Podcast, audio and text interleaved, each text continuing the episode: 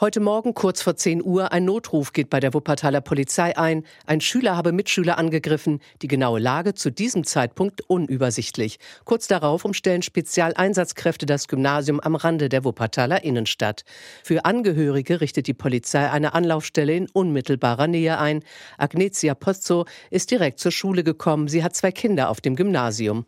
Eben habe ich mitbekommen, dass mein Sohn in Sicherheit ist, aber meine kleine Tochter weiß ich noch nicht, wo die ist. Und was ich noch gehört, dass Q1 betroffen ist. Mein Sohn war in Q2. Aber was wichtig für mich ist in Sicherheit.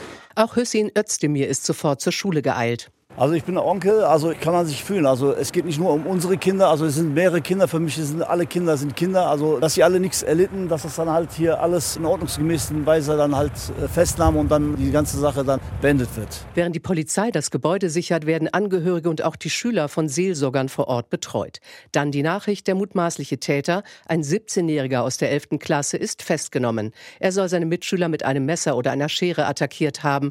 Fünf Schülerinnen und Schüler werden zum Teil schwer verletzt verletzt. Sie werden in umliegende Krankenhäuser gebracht. Auch der Täter ist schwer verletzt. Allerdings soll er sich laut Staatsanwaltschaft selbst verwundet haben.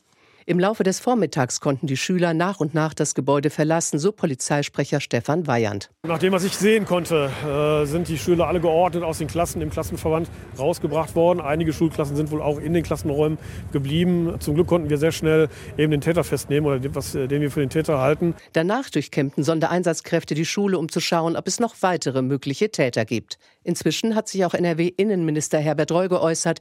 Er kündigt Konsequenzen an.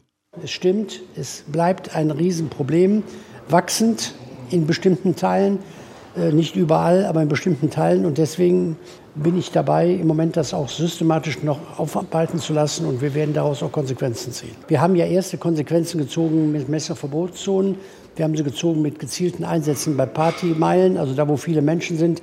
Aber ich befürchte, das wird nicht reichen. Inzwischen hat die Kapitalstaatsanwaltschaft in Wuppertal die Ermittlungen übernommen.